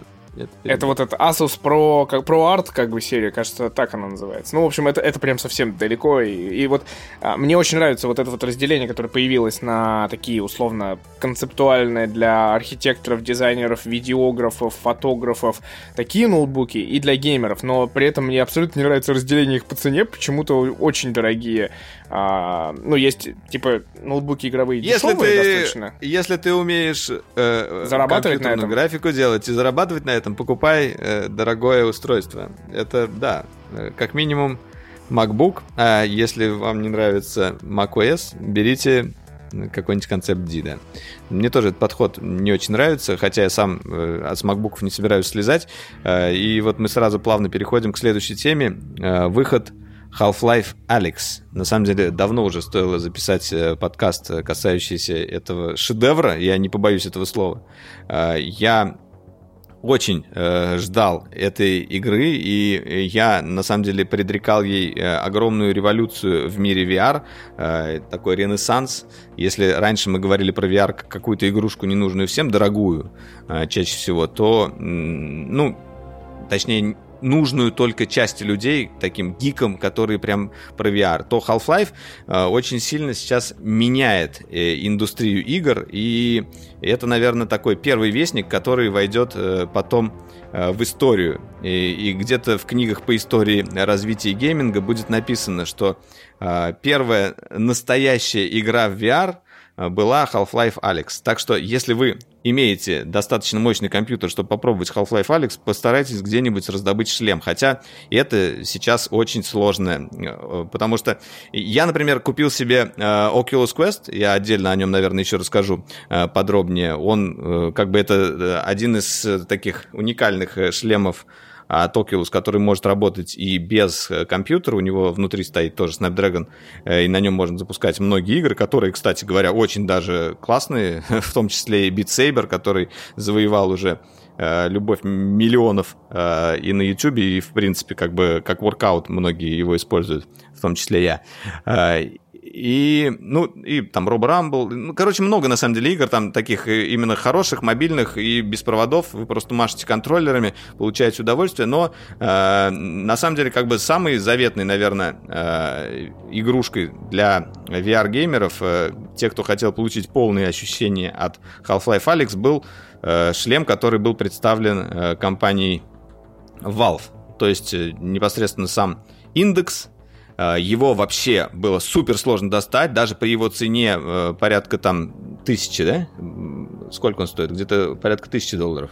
Ну да. Э, его уже перепродавали там и на том же Авито там можно было его купить тысяч за 200 рублей, и 250 был ценник. А, и несколько было у них э, поставок, разбиралось там за, за, буквально за первые три минуты, э, как только его выкатывали. Если за квестом я только охотился, он тоже был дефицитным, его продали порядка уже миллиона, наверное, ну или 700 штук на тот момент было а, проданных Фейсбуком, это тоже был хит. Э, я его еле купил за 500 евро. Потом я еще думал взять Oculus Rift S, который стоил даже дешевле, 400, 400 долларов или 400 евро. Э, после выхода Half-Life Alyx даже Rift S уже невозможно купить. Я смотрю, его перепродают тоже за 1000 долларов, хотя его цена, себестоимость, ну не себестоимость, а именно официальная цена всего 400. Слушай, ну у меня знакомый, общем... Э, Гоша тебе хороший, хорошо известный, он купил себе как раз под Алекс, он купил себе Oculus Rift S за 40 тысяч, урвал, потому что все перекупы в Москве за 60 его уже продавали. А сейчас, наверное, их вообще нету, как бы. И, и, и как бы помянем, так сказать. Но при этом... Да, на самом деле, как бы, если, да, вы думаете, какой шлем сейчас купить э, под, э, под Алекс, Э, скорее всего, пока ответ, наверное, никакой, потому что особо ничего в наличии не осталось. Но один из самых дешевых это самсунговский шлем, его там можно было за 300 взять, но это не самое лучшее решение. Самое такое вот э, среднее и хорошее решение это Oculus как раз Rift S. Э, и также стоит обратить на линейку Vive, но я, например, не очень люблю вот эту концепцию э, датчиков, хотя она есть также и у Valve Index. Э, для трекинга контроллеров используются там такие два датчика, которые расставляются по комнате. А, а у Oculus основная разница то, что вся, все позиционирование у нас идет за счет э, нескольких камер, которые расположены на шлеме, но э, вот этого, у этого есть тоже свой минус, когда вы руки, например, убираете куда-то за, за эти камеры, например, за спину, они не тречатся, а с датчиками они продолжают тречиться. Но я, я никаких неудобств от этого не испытывал.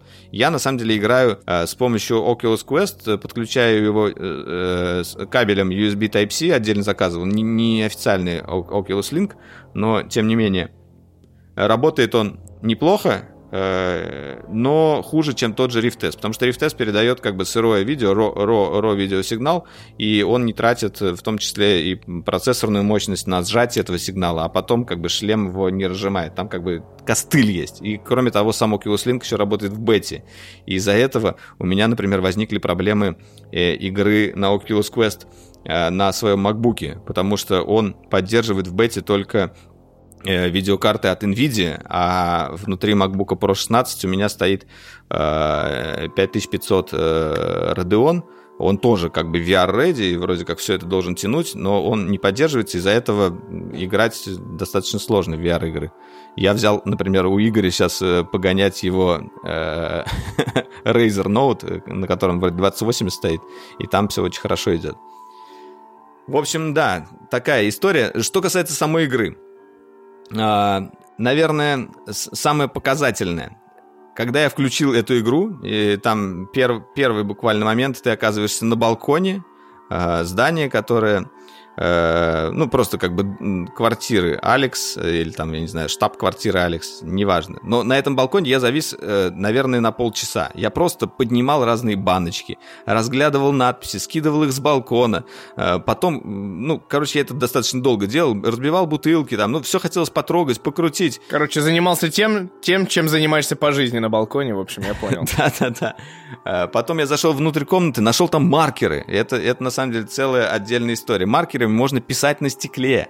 Один учитель, э, то ли э, учитель там э, геймер тоже. Геоме- геометрии, да, учитель геометрии. Да, учитель геометрии, он во время, собственно, всей истории с коронавирусом, когда люди, дети все сидят дома, он устроил урок геометрии, писал как раз этим маркером на стекле, вот в начале игры Half-Life Alyx устроил там урок и на самом деле произвел фурор. Он сам как бы геймер, и он таким образом достучался э, до детей, и я думаю, что это был один из самых интересных уроков для них. А, вот.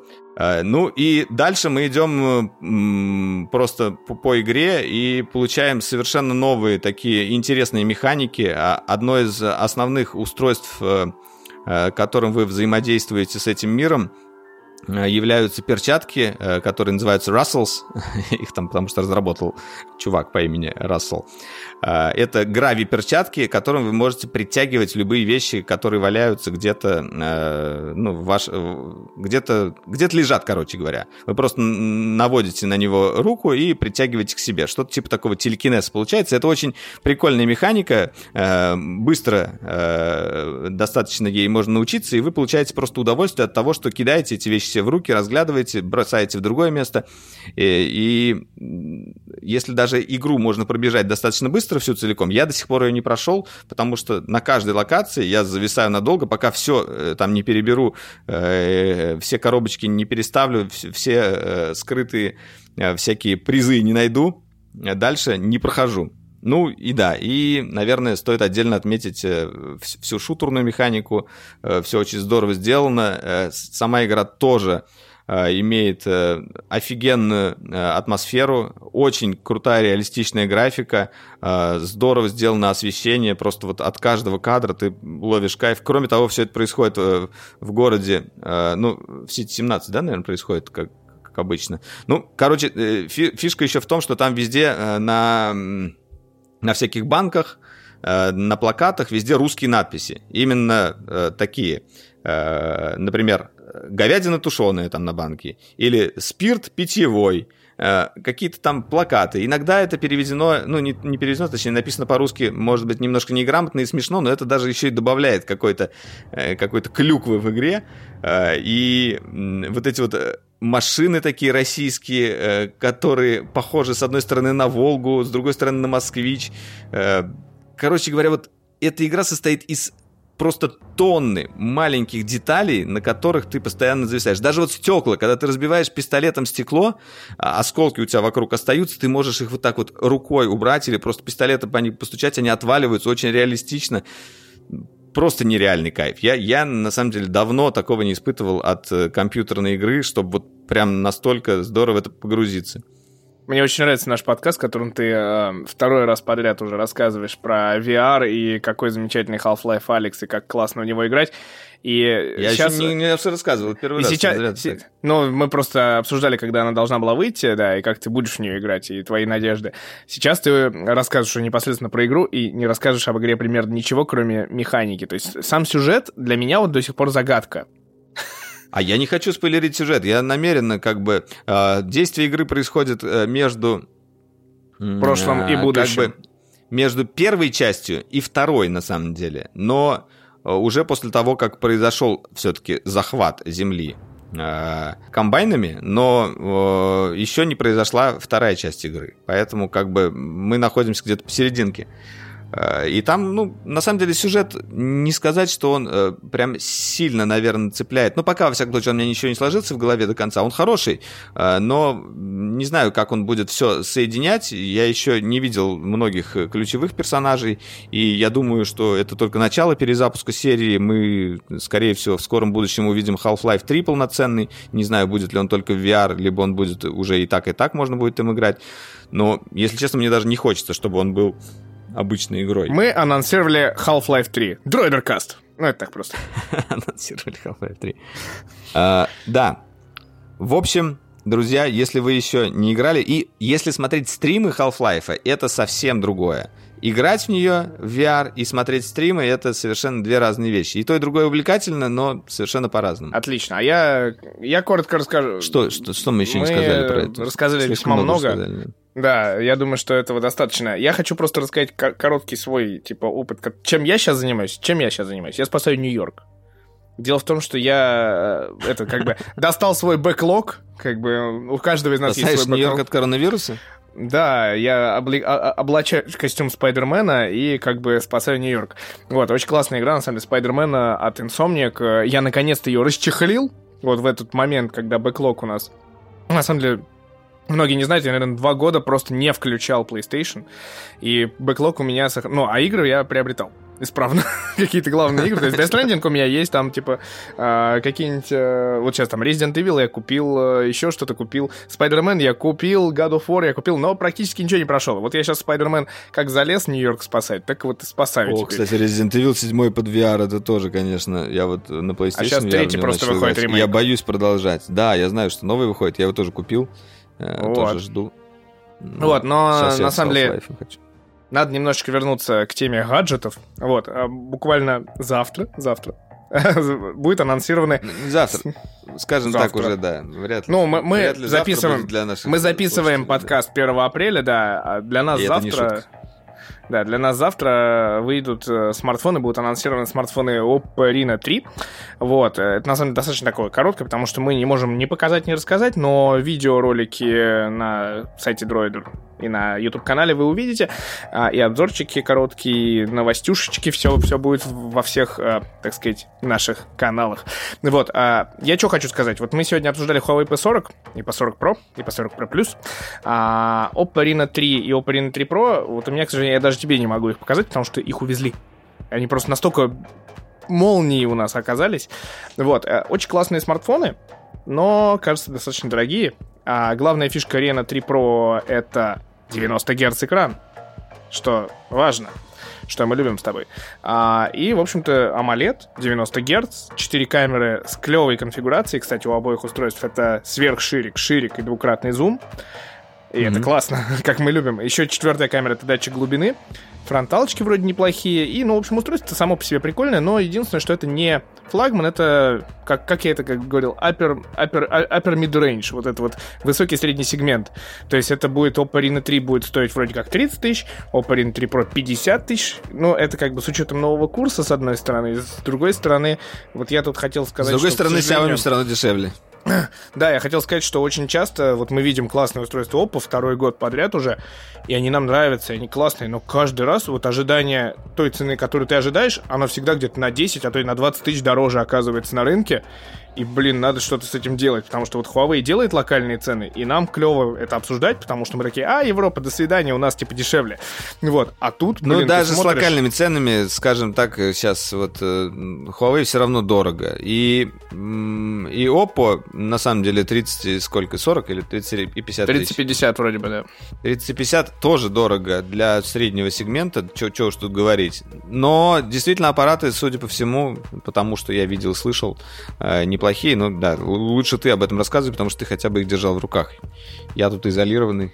Ну, я их держал в руках, я на, на, я на них снимал, они как бы весьма... Я как раз успел поймать тот день, когда можно было поснимать, когда еще можно было, в общем-то, выйти Ну, расскажи о камере, да. На самом деле, на каком уровне у него камеры? А, камера снимает, слушай, на, на весьма приличном уровне. Основная камера это 48 мегапикселей, которую мы уже хорошо знаем по прошлому году, и снимает она неплохо, то есть ее настроили хорошо. Сверхширик, ну, он слишком широкий, вот я такой уже не люблю, то есть это 14-12 миллиметров.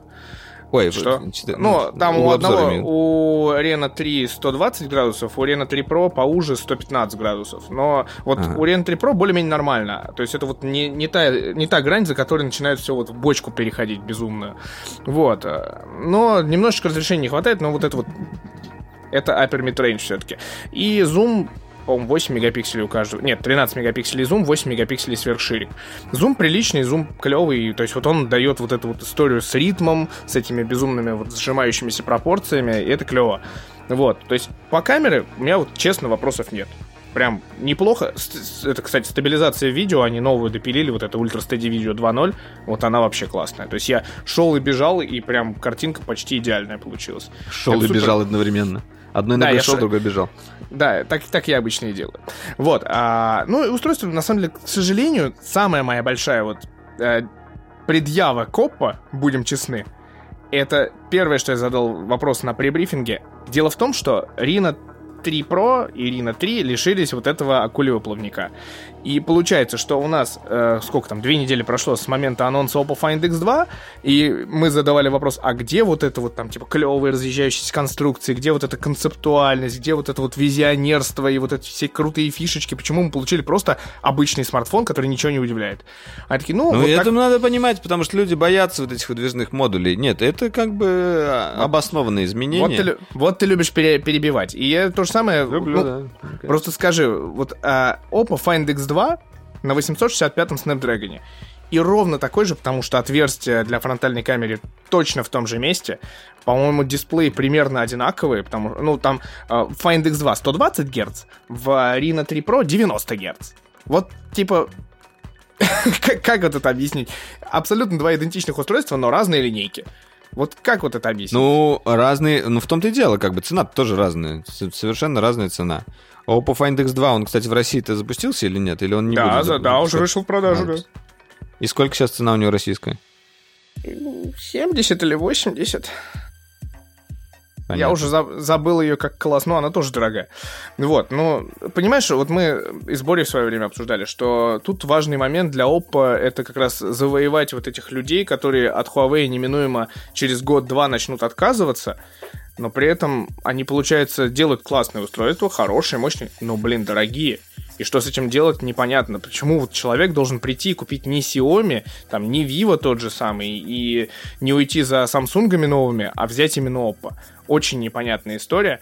Да, Прям- непонятно, учитывая то, что все-таки бренд Oppo не имеет такой силы, э, точно уж как Samsung, и все-таки не имеет такой силы, как Huawei сейчас. Э, Ну, потому что Huawei все, ну, надо сказать, что хорошо на российском рынке себя показал, и вообще на мировом, а, если убрать вот эту историю с Google сервисами.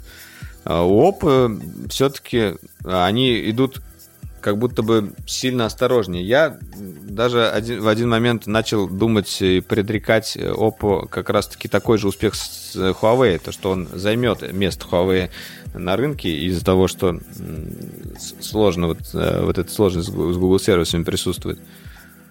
Но с такими ценами я не уверен, что это случится. Да, он, кон- конечно, свою аудиторию, я думаю, получит какую-то, но не такую Ну большую, вот как мог бы. Пока я не вижу даже среди круга знакомых, э, даже если я готов советовать его, я не вижу такого, знаешь, отклика, как от Huawei. То есть Huawei хотя бы типа на слуху, там многие люди много лет подряд говорят, что им не нравится название там или еще что-то. Ну, то есть как-то переигрывают э, эти э, шесть букв в три. Вот, назовем это так. А, вот, но, тем не менее, люди понимают, что и Huawei, и Honor — это хорошие, как бы, смартфоны. Уже за годы, а, за много лет, на самом деле, сложилось вот это вот мнение и понимание, то есть это как бы и рекламные кампании, это, наверное, и наши обзоры, это и, собственно, когда люди трогают устройство, они понимают, что, ну, как нормальное устройство. Да не, ну это как бы просто действительно хорошие устройства, сбалансированные были, и, и Ну да. бы таковыми они сейчас и являются, и действительно с инновациями своими. У Xiaomi сработало сарафанное радио, безусловно, которое вот прям постепенно, постепенно, постепенно набрало безумные обороты. А бренды вот, собственно, одной группы, э, вот BBK, давай будем честны, это Realme, это Oppo, это Vivo, это OnePlus. Из них только, наверное, OnePlus это гиковский, и о нем обсуждают в гиковской тусовке все, и все хотят OnePlus в гиковской тусовке, потому что он быстрее пикселя, блин. А Oppo, Realme и Vivo идут такие сзади, в стороне, эшелоном, как бы отчитывают, что они там в топ-5 мировых продаж. Сегодня вот Realme от, э, убедили всех, что они топ-7 мировой бренд. Ну, блин, ну и что? Ну, как бы ну да, сейчас основная продаж, рекомендация... Основная рекомендация сейчас идет э, такая. Это либо OnePlus, э, либо, если вы хотите клевые камеры, это чаще всего Huawei P30 Pro, ну да, он с говном. Э, либо это в том числе э, Pixel или Samsung. Это вот, ну, как бы рекомендации основные, наверное, по Android смартфонам, которые, ну, которые сейчас самые адекватные. И, наверное, если из Huawei брать, то P30 Pro это сейчас лучшее это, решение. Это последний из магикан.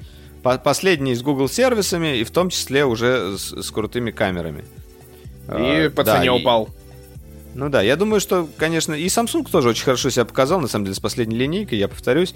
А, я, вот, например, по эргономике, а, по удобству пользования, мне кажется, что у Samsung э, как бы большой плюс по сравнению с Huawei. Да, у него похуже камеры, похуже модули и как бы сама постобработка, а, но при этом пользоваться ими комфортнее. Ты про что сейчас? Про Нет. какой? Про S20? Ну, про вообще всю линейку S20, э, ну, ну я считаю тебе, ультра, конечно. Я только скажу, что вот S20 хорошо в плане эргономики, и более-менее все. Ну, мне не нравится, вот, мне честно, я, наверное, единственный же из многих, кому не нравится просто внешний вид One UI, не нравится вот эта вот мультяшность оболочки, которая изначально. Я понимаю, что ее можно донастроить и допилить, но, блин, она изначально мне прям как будто комикс ну, я, я не знаю, мне она э, одинакова по ощущениям, примерно как и оболочка от Huawei. Они обе мне как бы а, одинаково, так скажем. Ну, не знаю, может, у меня глаз замылился. Ну, в общем... А, ты, ты что, долго с Huawei ходил просто. Ну да, но у меня большой вопрос просто к S20 Ultra, вот э, к этому набалдашнику вместо камеры, и который, в общем, не несет в себе никакого смысла, потому что, блин, S20, по моим ощущениям, во всех позициях выиграют. И у меня вопросы, почему они там 120 Гц засунули так глубоко, и и, и еще вопрос, как это работает в автономном режиме, потому что говорят очень много жалоб на батарею у Samsung. Слушай, да не, ну хорошо вроде он работает в автономном. Или, может, на Exynos, конечно, есть проблемы. Ну, не знаю. Все ну, короче, такие жалобы Батарейки-то не здоровенные, просто пипец там.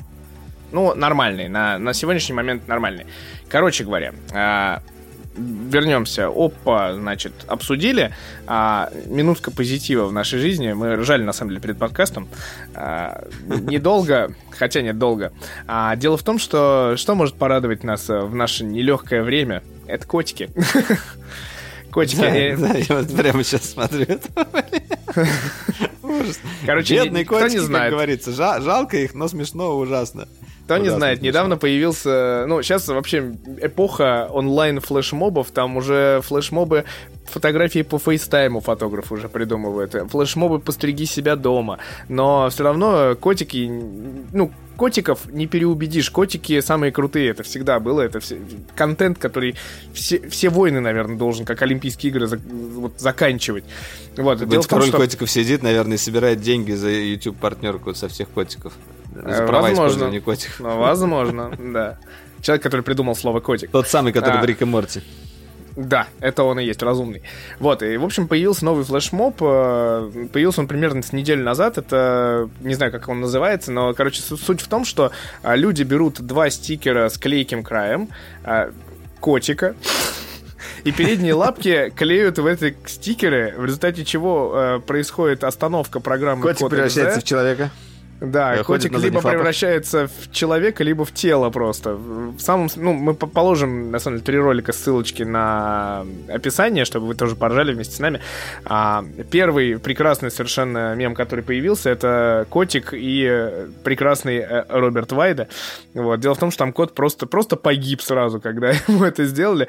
И два, а два других кота просто начали ходить на двух ногах. Потому что вот это... Да, как... я, я думал, ничего не будет смешнее э, это чеддера, который кладут сверху, но э, смог, смогли, мне кажется, Слушай, на, перебить. На самом деле был же еще прекрасный э, с фольгой, когда котики от фольги прыгали. Огурец еще... Сейчас банан еще, кстати, недавно кидали в котиков. Огурец на моих котах не сработал, я помню, да. Вот вообще вот, еще... пофиг был до огурца, они нюхали его просто и все. Еще банан был очень странный, вот недавно буквально тоже появился, но самое странное это было вот когда, э, ну это, вот это я не очень, типа, люблю смотреть, но реакция интересная именно с точки зрения анатомии кота. Это вот когда скотчем клеили то на спину, то на бок, то вниз, то есть вот как вот у него мышцы ну, сжимаются, да, как он начинает странно грустно. ходить. Ну, это слушай, это, это тоже издевательство. Вот я сейчас человеку скинул, и он сказал, что завтра будет пробовать... Э, этот мем будет про пробовать. Да, на самом деле котики снять. страдают. Не делайте своим котикам так. Я, я, я, например, на стороне котиков. Я не могу не смеяться, конечно, над этим, но в то же время мне жалко бедных пушистых хвостатых. Они, они не Валера, заслуживают этого. Валера, Что? контент нужен. Контент. Если им... Ну, хорошо, если э, им дают за это дело вкусняшки хотя бы, э, Ну, для них же это стресс все равно. что Какие-то штуки две прилипли. Ужас, кошмар. Блин, я не могу перестать смотреть на это все. Перестал. Перестал. На самом деле, я... Да, насчет, насчет котиков... э, Давайте точку на этом поставим. Я посмотрел еще отличный ролик Э, Коты же умеют каким-то образом супер круто пролезать в любые отверстия. И там есть один ролик э, на YouTube. Не знаю, как его сейчас найти уже, я случайно на него напоролся. Чувак там вырезает отверстие. Сначала большое, там, сантиметров 20. Кот пролезает спокойно. Потом он уменьшает его, там, 14, 15, ой, там, 15, 14, 13, 10 сантиметров. Ну, и вот он, он постоянно, э, кот пролезает до, до определенного момента, когда отверстие становится нас- настолько уже маленьким, что он просто отказывается лезть туда. Не застрял, не застрял. да. Это, знаешь, это мем, мем называется «Коты — это жидкость». Я тут еще видел, кстати, классный э, видосик про то, как люди используют ту- туалетную бумагу не по назначению, а именно а, выстраивают из нее стенку, то есть дверной проем и стенку в несколько уровней туалетной бумаги. А, И да, и просто коты прыгают. перепрыгивают. Да, до, до седьмого уровня, короче, доходят коты. Это нормальная тема, если что. Это хотя бы не издевательство.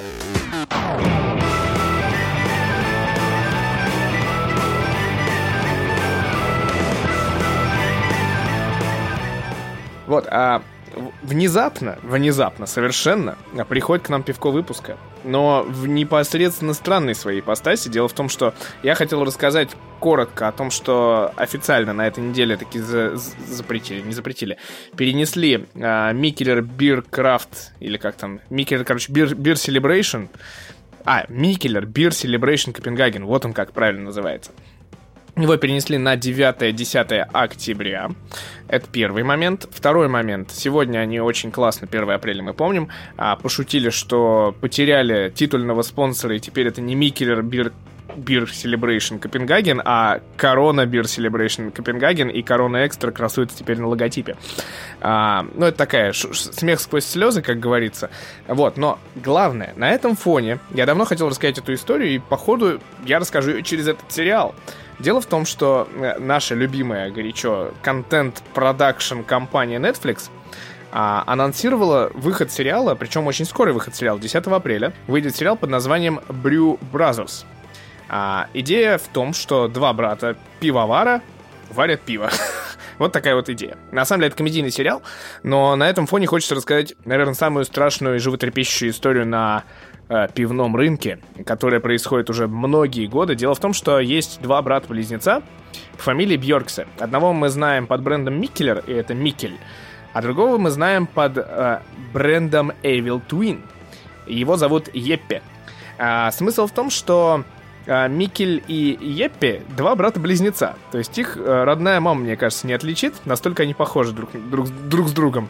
Но однажды два брата поругались, причем не просто там поругались, поцапались и разошлись, а потом ударили по рукам, и все хорошо случилось. А публично разосрались. Да, публично и настолько, что Микель остался в Дании, а Еппи уехал в Америку.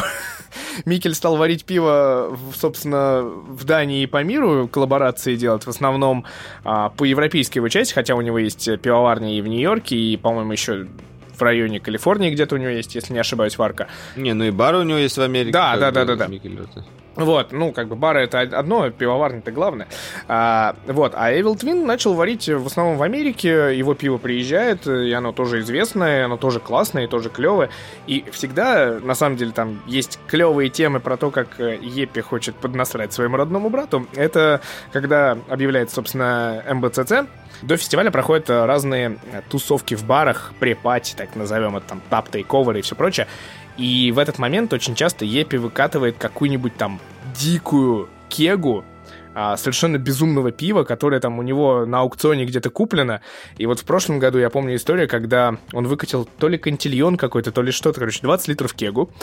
И люди предлагали вот на аукцион, типа, что они готовы за нее купить, как бы. И самая крутая ставка была, ты сейчас порадуешься, это был мини-купер. Вот. В общем, эта история вражды, она такая вот безумная в меру. Вроде как говорят, что может быть что-то случится, и они ударят по рукам, и может быть случится вот это вот самое безумное. Сварят вместе пивко. Да, коллаборация, да, Микеля с Эвелтвином, но верится в это пока что Да, это будет с трудом. Слушай, ну, а на самом деле, ты веришь в то, что вот они действительно, или это все пиар-ход? Насколько э, вот это все э, Ну, не скажем так. маркетинг? Скажем так, вражда это слишком давняя, вот, и мне кажется, до того, как такие инструменты вообще в крафтовом пивоварении использовались, и до того, как крафтовое пивко стало вот таким вот мейнстримом, ну, допустим, то есть мне кажется, что все-таки достаточно серьезная история, и что-то они вот прям серьезное не поделили у себя там в домике, вот, э, но вернемся к сериальчику. Очень, э, мне кажется, там американцы, которые его создавали, они собрали все э, клише и штампики про пивко, э, про то, что пиво это моча и все прочее, и как бы очень забавно это пытаются обыграть. То есть там идея в том, что у чуваков есть барчик, и они э, пытаются варить свое собственное пивко. И, в общем, один брат пивовар, а второй, видимо, занимается маркетингом. Ну и там один, да, из приколов трейлера, который я, видимо, тоже положил в подкаст, что уж там. А, один из приколов, да, что э, чувак говорит, слушай, это пиво нельзя продавать, я туда пописал. И там сзади такой, типа, Бергик сидит такой, «М, мне нравится это пиво. И они такие переглядываются, ну такие, окей. Вот, и таких, видимо, шуточек там достаточно много. Вот, в общем, это там, наверное, самый ожидаемый сериал э, из комедийных нетфликсовских сериалов, который выходит вот 10 апреля. Называется он Brew Brothers. Самый Вот. ожидаемый, как минимум, э, Митей. Э, да. Да, но на самом деле очень хотелось э, закончить наш выпуск а, темой, которая все равно связана с коронавирусом. Дело в том, что самое, наверное, хайповое... Начали короной, закончили короной. Да, но не корона экстра, слава богу. А, дело в том, что самое, наверное, хайповое из современных пивоварен, которые а, располагаются в Нью-Йорке, которые сейчас сильнее всего, в общем-то, затронут коронавирусом, неделю назад а, компания Other Half Brewing, за которой просто за коллаборациями, которые за свежим пивом, который очень часто люди стоят в многокилометровых очередях, пытаясь купить это пиво. А, Просто в том, Америке любят очереди. ну, это тоже, да, это правда. В общем, Other Half Brewing из Нью-Йорка объявили такую вот своеобразную акцию для поддержки а, и барного бизнеса, и магазинного бизнеса, связанного с пивом. И в том числе часть отчислений должна уйти фонды, а, которые вот поддерживают борьбу с вирусом, возможно, там, врачам каким-то и прочее. А, они... Но основное, как бы, я так понимаю, должны деньги уйти э, именно барам и барменам и пивоварам. Или, или Ну нет? да, нет, ну просто там обязанность такая, что частично, э, вот, типа, часть э, должна пойти на помощь службам, но остальная часть, как бы, по сути, на помощь барам, пивоварням, э, ну, вс- всем связанным с крафтовым пивоварением, короче. История такая, что появился... Благотворительное пивко такое немножко. Да, ну это даже не просто, это, ну, это случай такой единения очередного, который вот мы получили в ходе этой борьбы с коронавирусом.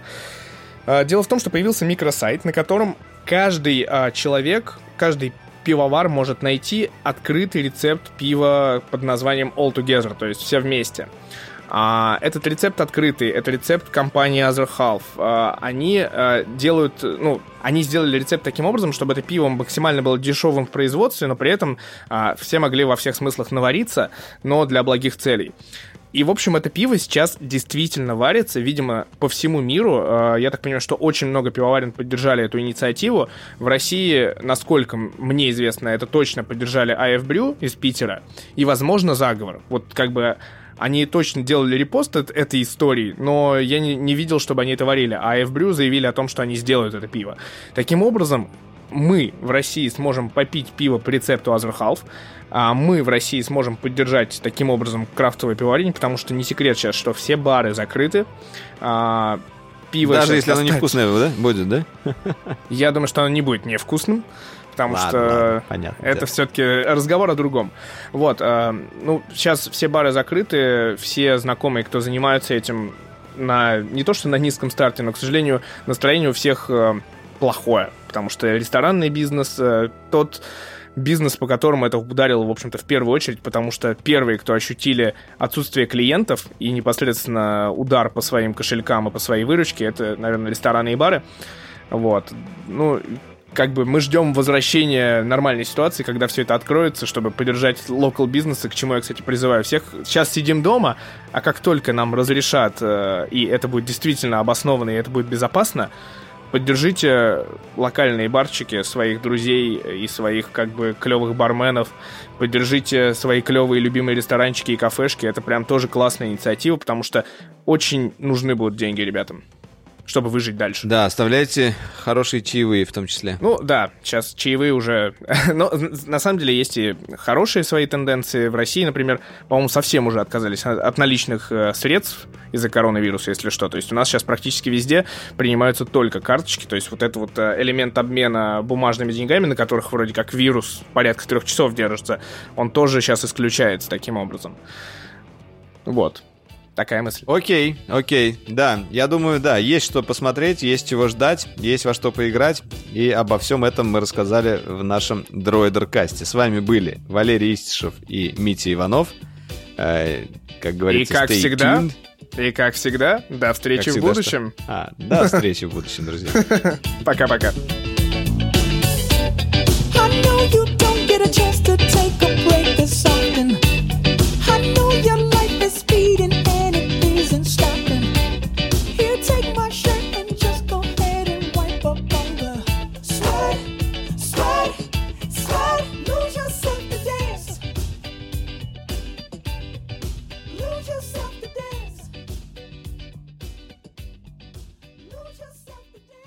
Черт, опять час сорок.